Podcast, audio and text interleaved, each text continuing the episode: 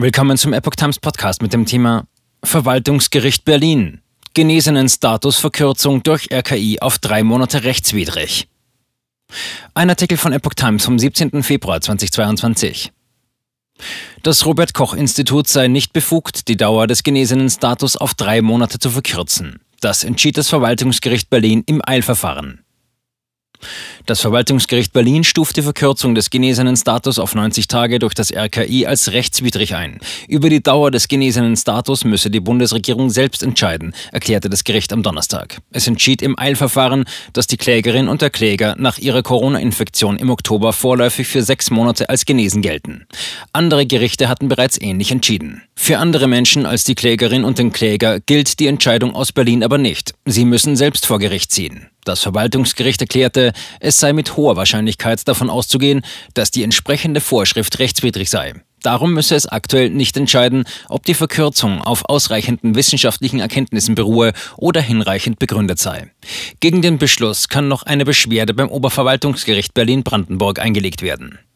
Zuvor hatten bereits die Verwaltungsgerichte in Osnabrück, Hamburg und Ansbach in Bayern ähnlichen Eilanträgen stattgegeben. Das Dresdner Verwaltungsgericht lehnte einen solchen dagegen ab. Anders als im Berliner Fall wandten sich die Antragsteller in diesen vier Fällen nicht gegen die Bundesregierung selbst, sondern gegen die Behörden vor Ort oder die Landesverordnungen. Das Robert Koch Institut war erst mit einer Mitte Januar in Kraft getretenen Verordnung ermächtigt worden, darüber zu entscheiden, wer in der Pandemie unter welchen Umständen und für wie lange als genesen gilt. Am Mittwoch wurde aber beschlossen, die Entscheidung über die Dauer des genesenen Status wieder dem Bundesgesundheitsministerium zu überlassen.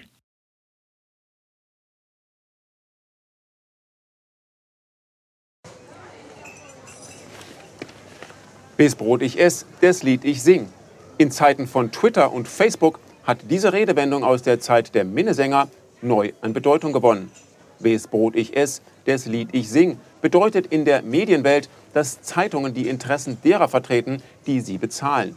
In Deutschland sind dies meist Parteien, Werbekunden oder Stiftungen einflussreicher Geldgeber.